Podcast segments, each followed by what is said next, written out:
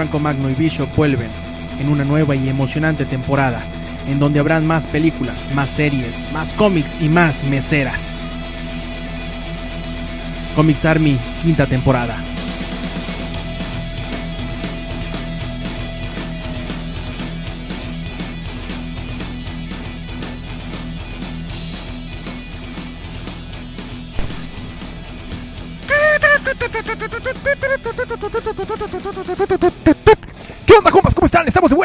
En la estación más bandera de la www.langaria.net. Después de haber escuchado a Melissa Ninja haciendo un homenaje a Selena Gómez, estamos de regreso en el programa más, más placoso de la, del cuadrante. Y estamos de regreso, como siempre, con mi mejor amigo, con el ex vocalista de la arrolladora banda Limón, Brian Michael Bendición Bajo Bishop.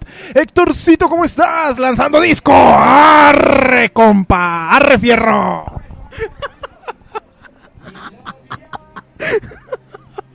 Qué estupidez.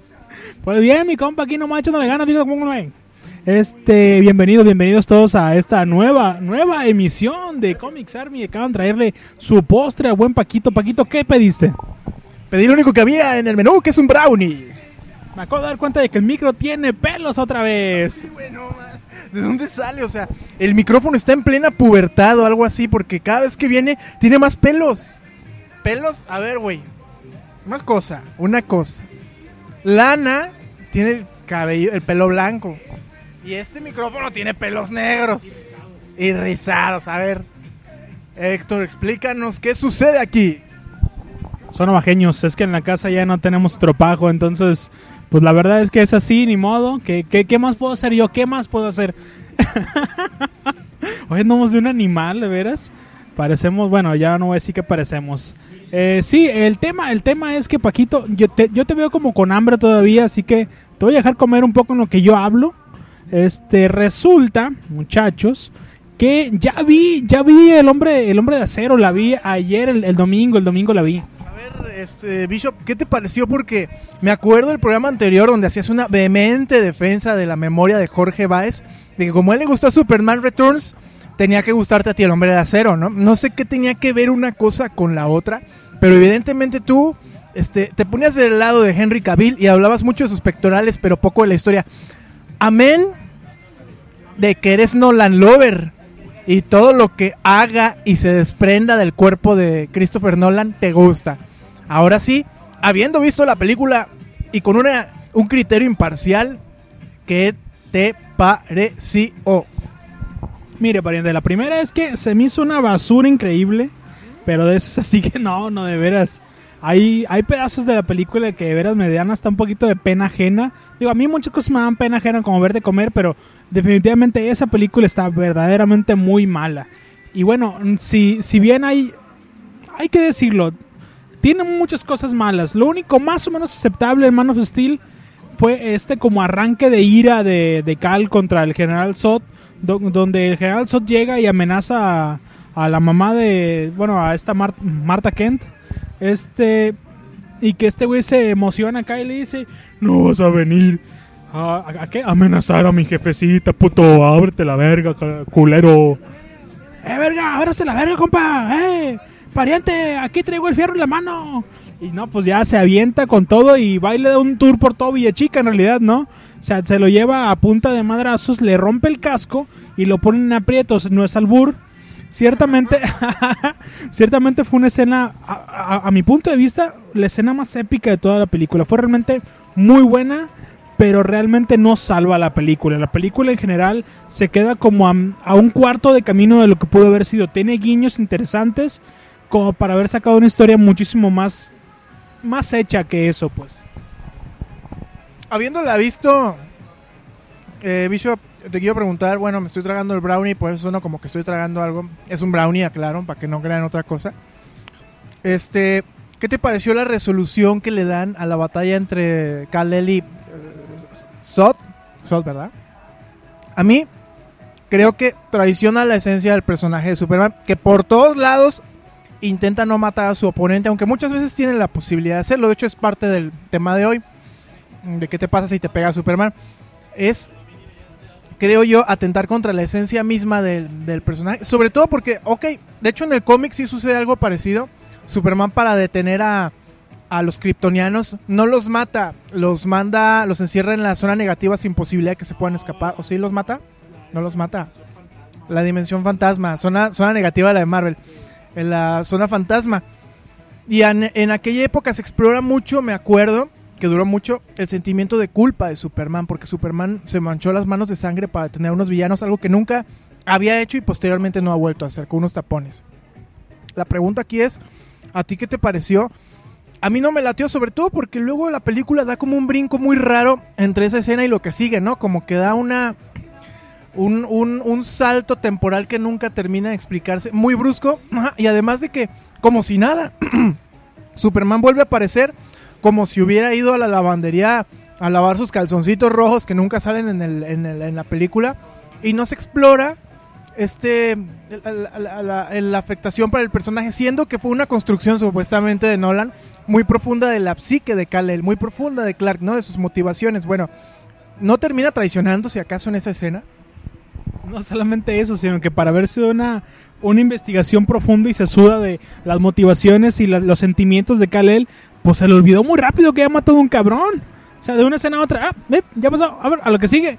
Hay que ir a agarrar chamba al planeta, o sea, es una, es una tontería, ¿no? Este, sí, en realidad me parece que sí es una traición un poco a la mitología regular del personaje. Está, está chido ese recurso, o sea, a mí se me hace muy bien. Si lo hubieran usado tal vez en la segunda, tercera o cuarta película, que las habrá seguramente, aunque nos quiera gustar o no esto, este, va- sí, de, de hecho te lo digo, va, va, va a haber, pues. Batman tuvo la posibilidad de hecho de matar en sus películas y no mata a nadie. Sí, este, a, a mí lo que me parece es que bien pudo, pudieron haber usado este recurso, sí, pero en un momento más significante. Ok, yo sé que era un enemigo muy difícil de vencer, este, este, este pariente, ¿no? Pero, pero pues es lo de menos, compa. Le- Uno le busca, le busca, si tiene ganas, pues encuentra la manera de meterlo a esta zona fantasma o dimensión fantasma, como sea que se llame, las carajas nalgas, ¿no? Este, y también, bueno, justa- justamente viendo esta escena de, de la pelea entre Zod y, y este Cal, sobre todo en esta primera parte donde le pega una potiza bárbara, así como un- un- una madrina loca. Este, se me hizo bien curioso, los golpes de, de Superman pues son una cosa seria. Eh, y eso me recordó el juego de Injustice Gods Among Us, donde el especial donde, donde los dos gatillos es que le pega un golpe al enemigo que lo saca del planeta, o sea, completamente lo saca del planeta y llega arriba y lo remata con otro madrazo. Y, y caen a, a la tierra y si todavía te queda barra de vida, pues tan campechano como siempre, no, no pasa nada, aquí siguen peleando. Entonces me hizo preguntarme qué pasaría si seriamente, seriamente, eh, el Supes le pega un golpe con verdadera fuerza a alguien normal. Alguien normal, no un superhéroe.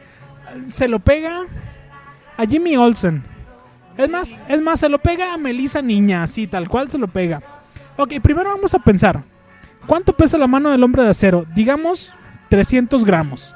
300 gramos que no es mucho, una mano más o menos normal, si acaso un poco pequeña tal vez. Y, y nos está golpeando porque recordemos también que la, velocidad y fuerza de Superman depende mucho de quien lo escriba, pero vamos a decir que nada, nada, porque de hecho se supone que nada físicamente puede superar la... la eh, la velo- Eh, casi nada puede superar la velocidad de la luz. Sabemos que puede ir más rápido que eso si lo escriben así. Entonces, digamos que va casi a la velocidad de la luz y pesa 300 gramos, entonces el puño este, produce más o menos unos 190 mil billones de millones de joules. Ese golpe, esos 300 gramos. Al- es- esto se traducirá algo más o menos así como 45 megatones de trinitotolueno, o sea, TNT. Una traducción sería unas 2800 bombas atómicas, como la de la Segunda Guerra Mundial, pero más nuevecitas. Entonces produce más o este para lanzar ese puñetazo necesita una velocidad y fuerza eh, pues proporcional, ¿no? Eso querría decir que está quemando un poquito de calorías para lanzar ese golpe. Ese golpe quemaría unos 45 billones 400 millones de calorías. Si te chingas una hamburguesa con eso, tranquilamente. Oh, si, si es de la Burger King, sí, son dos. Este, y bueno, este, una vez lanzado el puño estaríamos hablando de que toda esa energía se convierte en calor por la fricción. Eh, por lo que recibir el golpe estaría recibiendo una masa aproximadamente de 80 mil millones de grados Kelvin, que será algo así como 5 mil veces más caliente que el Sol. Sí, es, es, es una monstruosidad. La velocidad para producir esa fuerza debe ser aproximadamente de 3.4 nanosegundos. O sea, tú jamás vas a ver cuando él se mueva o cuando él te tire golpe. Simplemente te vas a evaporar. Ya, dejaste de existir. Sí, no, no, no, no te va a golpear, no vas a sentirlo, va a ser completamente indoloro. Este, vas a desaparecer así, tal cual. Ahora, ya vimos que, que te mataría, eso es, es lógico, eso es, eh, lo pudimos haber dicho sin haber hecho todo esto, ¿no? De eso no queda duda. No, no te va a quebrar nada. No te va a doler. Sería una muerte instantánea, sería una muerte indolora, desaparecerías tal cual. Pero, ¿qué daño colateral vendría después? Bueno, es a, cierta, a cierto punto fácil de explicar. A cierto punto. Para que este golpe, este golpe se produzca se necesita mucha, mucha, muchísima energía. Tanta que jamás el planeta Tierra ha visto tanta energía junta.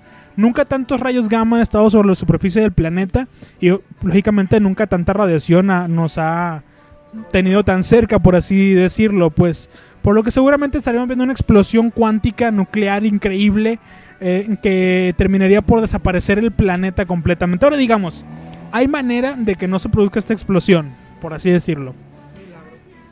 Pero eh, el golpe de Superman por la fricción que causa en el, en el aire y por el desvío del mismo crearía una tensión superficial en la gravedad, por, por la gravedad expuesta, lo- lógicamente, que haría una zanja de más o menos unos 220 campos de fútbol, uno detrás de otro.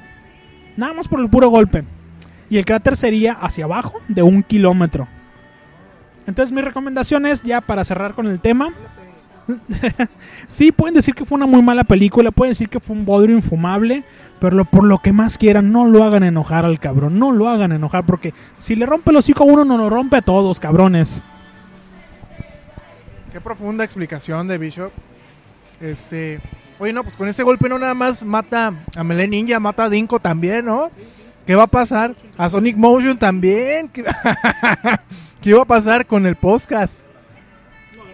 Lo grabamos yo y Bishop. Amigos, no se olviden de preguntarle a Melee Ninja cómo le fue en su batalla contra Superman. Porque así como acaban de escuchar lo del golpe, pues sigue vivo, ¿no?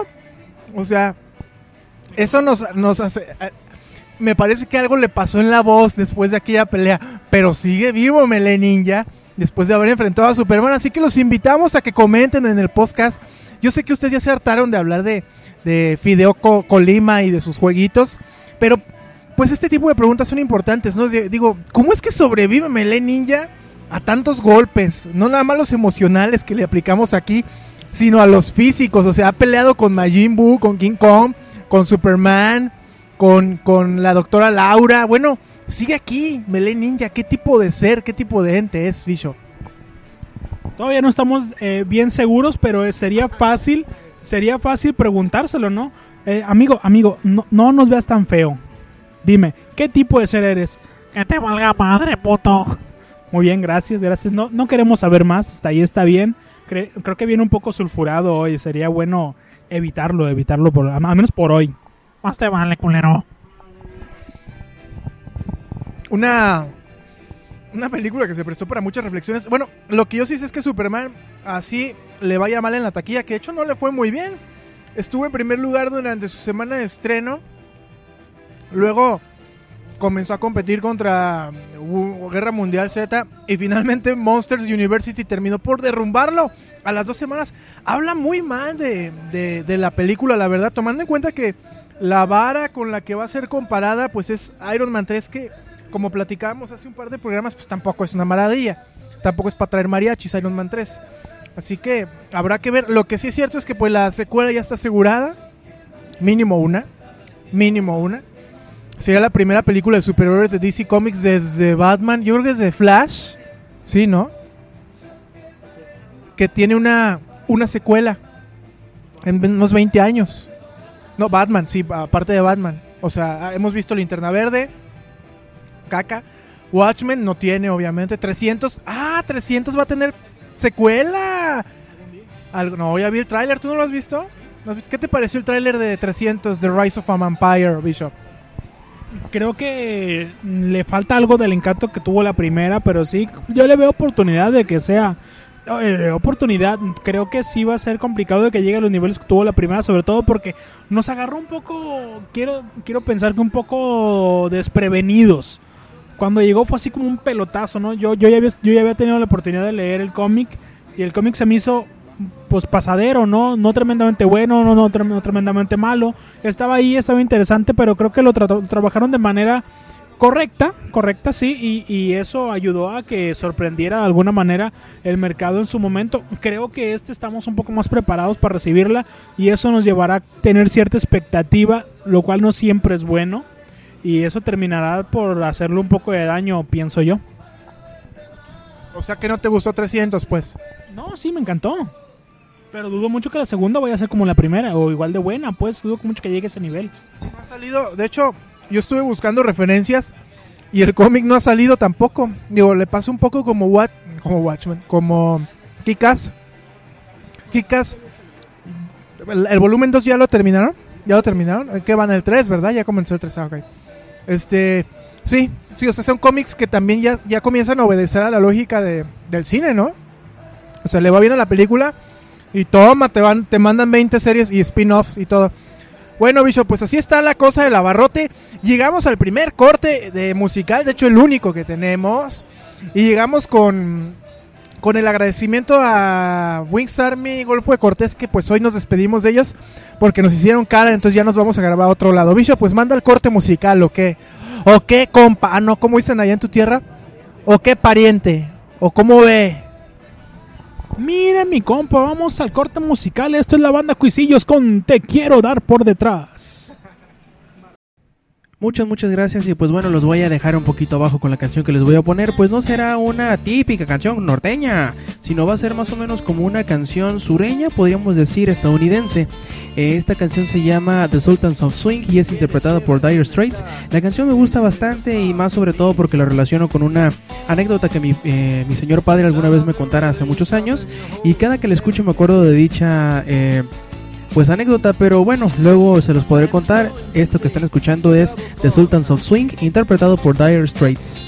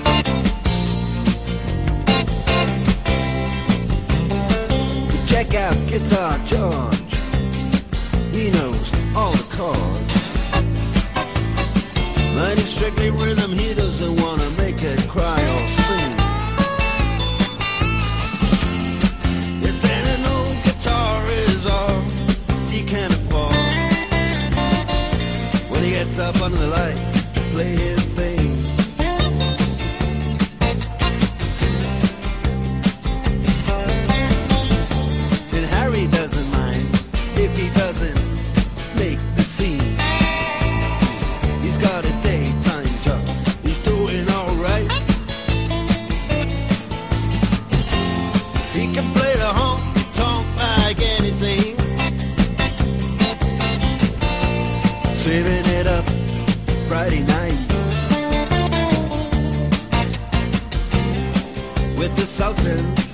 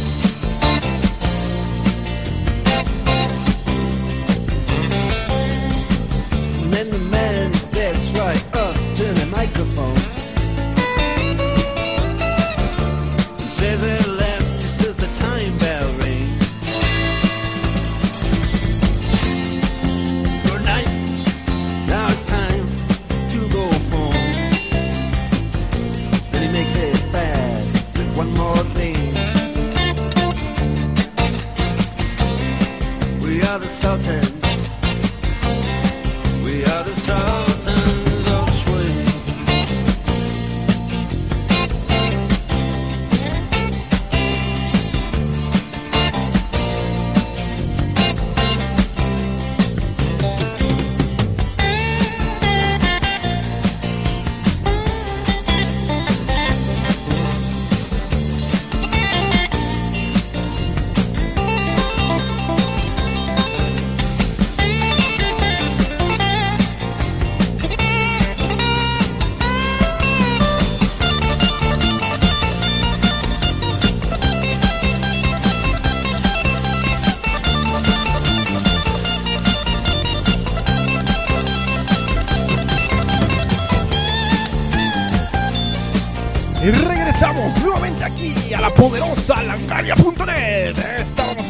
el Bambino con Alejandro Fernández. En Se va la voz. ¡Qué gran rola, Bishop! ¿Qué opinas? No, hombre, mi compa se está vendando la policía que el de aquí de la esquina. No, no mames, anda, pero sí con todo, mi compa. Al 100, al 100 y tirando rostro, ¿cómo que no? Este, eh, no, pues bien culera la pinche canción. bien culerísima. Pero bien, eh, hay público para todo, creo yo. Así, sí, a, a Sonic Motion le encanta, por ejemplo, Alejandro Fernández y está bien, digo. Cada quien, pues. A Melen Ninja le gusta Talía. a, a- mí me gusta Talía, pero no como canta. Ah, da igual, da igual, es lo de menos. Para todo hay gente en la Viña del Señor. Regresamos este, para hablar un poco acerca de esta película. Tenemos que ponerlos pues en contexto. ¿Verdad? Y el contexto es justamente la pulquería, ¿no? Eh, para hablar un poco de esta película hay que entender un poco el contexto de la literatura donde el tema principal o el detonante de la trama pues son los zombies, los muertos vivientes que ah, cómo se han puesto de moda recientemente en la televisión, en el cine, este, con todo tipo de fórmulas. Igual tenemos algunas historias muy afortunadas, como es el caso de The Walking Dead, que creo que fue un fenómeno. Amén de que yo la verdad no he visto mucho de la serie, eh, creo que sí logró poner la atención del gran público que veía Charmed y Friends sobre otro tipo de temas, ¿no? Ya lo había hecho los cómics mucho tiempo antes, ¿no? Desde Marvel Zombies, Crosset, el mismo Walking Dead. Y ahora, bueno, vamos a hablar acerca de, una película que está por estrenarse, que no se podría entender sin toda esta ola de producciones, tanto literarias como cinematográficas, que tienen a los zombies como personajes principales. Yo de libros de zombies eh, he, leído, la verdad, y lamento decirlo muy poco, si acaso lo más afortunado que he leído que me gusta, aunque tampoco está como para tirar cohetes, pues es Nocturna, el intento de trilogía de Guillermo del Toro donde justamente el tapatío es- hace, hace eco de su gusto por lo sobrenatural y particularmente por los muertos vivientes. Bishop, tú me mencionabas otro libro, ¿no? En este caso, El monje que vendió su Ferrari. con zombies. este, me tocó leer Orgullo, Prejuicio y Zombies. Creo que es divertidísima, sí. Me, me- me dio mucha, mucha risa. Está muy divertida. Si leyeron Orgullo y Prejuicio, la normal, pues nomás agreguenle zombies a la trama. Ya está buenísimo, ya con eso tienen. Es, es un chiste esa- ese libro.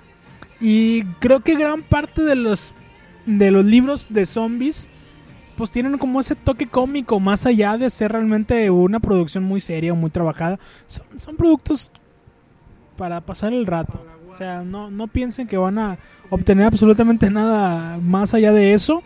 Sí son disfrutables, este, pero tampoco son como las grandes joyas. ¿eh? Hasta el momento yo no he leído ningún libro de zombies que sea una gran joya de, de, de la literatura. Para nada, de hecho, muy lejos de eso. Muy, muy lejos de eso. Orgullo, Prejuicio y Zombies estaba de hecho en preproducción. Ha habido cambio de equipo creativo y de equipo de actoral, de dirección, de producción. Hasta el guion ha cambiado, digo, dentro de lo dentro de lo manejable, ¿no? Pero sí, sí ha ido, este, la verdad es que medio para abajo, ¿no? Eh, sobre todo porque la, la productora no les ha querido soltar el dinero y porque sienten también que el guion está suelto, que no está tan, tan fuerte.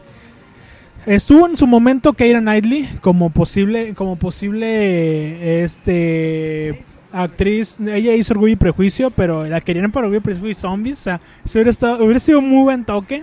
Después tuvo Natalie Portman también posiblemente como protagonista. Las dos se cayeron, luego pusieron a otra y así le, le han ido rolando, pero nadie se ha quedado todavía con el papel porque ni siquiera está realmente definido si se va a saber la película o no. ¿Por qué? Pues porque no han aceptado realmente el, el guion. Entonces vamos a ver qué sucede a, futuro. Yo sí quisiera verlo, sobre todo porque se me hace que va a ser divertido. Más que va a ser una película que va a romper un poquito. Otro que anda tirándose policíacas, compa. Hombre, son tres ya. Esto me lleva, a, sobre todo para alguien que tiene gusto por lo sobrenatural, en este caso como es este Briancito.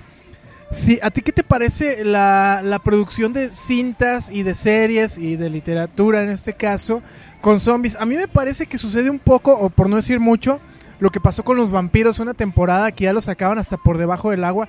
Se hicieron buenos productos y se hicieron productos comercialmente muy exitosos que hay que diferenciar el uno del otro.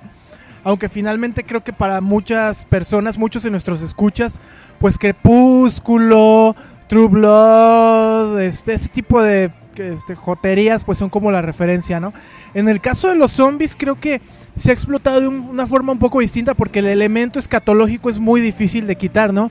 No puedes eh, convertir en algo romántico de forma tan sencilla algo que básicamente está muerto y además es putrefacto y feo y te muerde.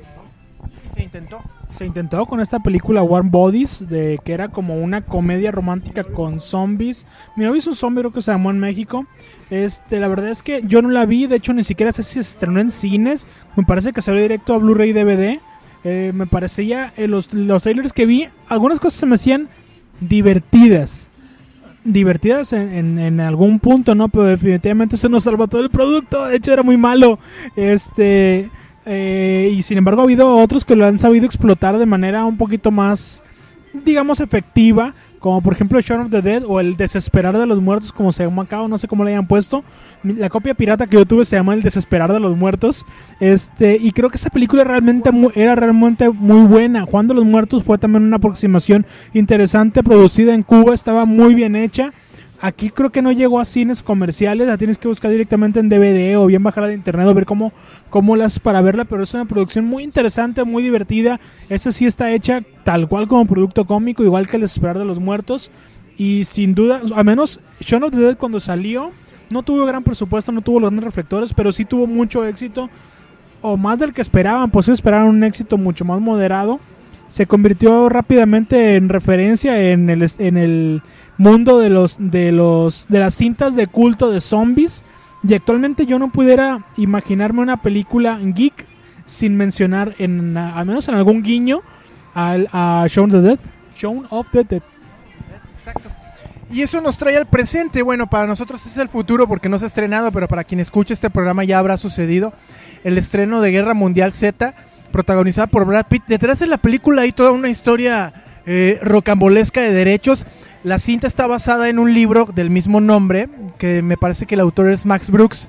Eh, el autor eh, en, en 2006 se comenzaron a pelear por los derechos del libro dos casas, dos casas productoras de cine. Una, propiedad de Leonardo DiCaprio, otra, propiedad de Brad Pitt. La puja la termina ganando la, la productora de Pitt con un guion que escribió Straczynski. Ese fue el guion que gana, ¿no? Este, eh, eh, ganan, el, ganan los derechos, se los venden a Paramount para que ellos sean los que pongan el varo para hacer la película. Y luego corren a Straczynski para que entre otro guionista a rehacer la, la historia. A partir de aquí se divorcia casi por completo y lo que tenemos es una película que se parece muy poco al guion original. De hecho, no se parece al guion original. Es completamente distinto y termina siendo un producto pues alternativo en muchos sentidos, ¿no? La cinta que ya se estrenó el viernes pasado para ustedes, para nosotros es dentro de un par de días. eh, retrata la historia de un virus que convierte a la gente en zombies. Ya es una historia conocida, ¿no? Con Brad Pitt como uno de los sobrevivientes que trata de dar con una cura, una vacuna para que se detenga esta pandemia que amenaza con destruir la, la humanidad. El director es Mark Foster y debo decir que la historia no tiene mucho de novedoso. Si acaso lo que te vende, sobre todo el director, no tanto los actores, es la novedad visual, ¿no? En este caso los zombies son tomados como una especie de enjambre humano que se mueven como eso, como una marabunta de asesinos que incluso son capaces de hacer pirámides humanas para alcanzar lugares inaccesibles anteriormente para los muertos vivientes. Aparentemente esta es la gran apuesta de Guerra Mundial Z, ¿no? La, la visual, la, la histórica, la histriónica, Creo que sí, nuevamente queda de ver. La película ya se estrenó en Estados Unidos. Le hizo un poquito de sombra a Superman, la verdad tampoco demasiada, ya lo hemos dicho. Termina perdiendo en manos de Monsters University la taquilla. La verdad, eso sí está de dar pena, digo, con qué cara vas a ver a los productores y decir, ay, perdí con una película de monitos. No, pues eso está muy mal. Pero también es cierto que había muchos problemas detrás de la cinta. Ah, y a todo lo que les platiqué además, una vez que se filmó y llevaron la película al screening con los productores, dijeron, no sabes qué, está muy mala, tuvieron que refilmar casi media hora de película. Eso les costó 70 millones de dólares, pasó de costar 120 a 190 todo porque la última media hora es muy mala. Digo, ahorita todos podríamos decir que es una gastadera estúpida de dinero, que lo es, pero acuérdense de Hancock como un ejemplo claro, claro de una película que si no se hacen las correcciones a tiempo, terminan siendo una verdadera basura espantosa. Creo que Hancock nomás le gusta a un locutor de radio de Zona 3 y ya, ¿no? Este, pues sí, no, no, no sé a quién, no, no, no sé a quién, pero este, efectivamente, sí, Jorge va después ya, dilo. Este, sí, me parece que es una película que habrá que ver. Yo no estoy, no estoy seguro. Me dio muy mala espina desde que vi el tráiler en el, ¿qué? ¿En dónde? En la Comic Con, creo. Sí, en la Comic Con del año pasado. Me dio muy mala espina, se me hacía que iba a estar muy mala y no, pues bueno, no. Hasta el momento no me ha decepcionado. Los trailers que he visto subsecuentes a estos, pues no ha cambiado mucho mi percepción al respecto. La voy a ver, no la voy a ver en el cine, lógicamente la voy a ver en Cuevana o algo así por el estilo, ¿no? No vean cosas en Cuevana, muchachos. Es más, yo tampoco la voy a ver ahí. Si me la encuentro en el zapping en la compu, entonces ya la veré, ya veremos cómo, pero eh, sí tengo, la verdad es que tengo ganas de verla, es la realidad. No me llama mucho la atención, pero por ver a Brad Pitt que está buenísimo, igual y sí es. Ay, papá. Este, y bueno, amigo, amigo, amigo, volte para acá, cabrón. Este, tenemos, tenemos saludos, ¿no? Tenemos, tenemos saluditos para nuestros oyentes, nuestros escuchas. Un saludo para Mora2099, Daniel Mora, primo de mi, de mi esposa. Este, un saludo, un saludo para él. Un saludo para Marcia Andrea, que dice que quiere una mención para dibufante.com. Este sitio, dibufante.com, vende, venden playeras, es una tienda de playeras, hombre. Vení, vení, vení, a ver. El otro día Bishop salió en un programa que promociona a Marcia Andrea y no nos platicó cómo le fue. Un programa de televisión. O sea, el Bishopcito ya anda convertido en todo un Fabián Lavalle. Bishop, ¿cómo te fue y de qué era el programa? Por favor, presúmenos. Pues no llegué porque fíjate que iba en mi camioneta y de camino me, me paró un, un, un amigo ahí y me dijo que, que, si quería, que si quería ir a una fiesta con unas muchachas buena onda. Yo le dije que sí.